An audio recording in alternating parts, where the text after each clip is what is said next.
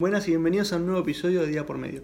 Hoy te voy a hablar de algo con lo que muchos no van a estar de acuerdo y no les va a gustar, pero yo creo que funciona muy bien, que es no atiendas todas las llamadas telefónicas. ¿Y a qué me refiero con esto? Obviamente que las urgencias las tenés que atender, pero ¿a qué me refiero con esto? La mayoría de las personas te llaman porque sos la salida fácil. Te llaman porque en lugar de mirar ellos dos minutos un mail o algo, prefieren llamarte y que se los diga a vos.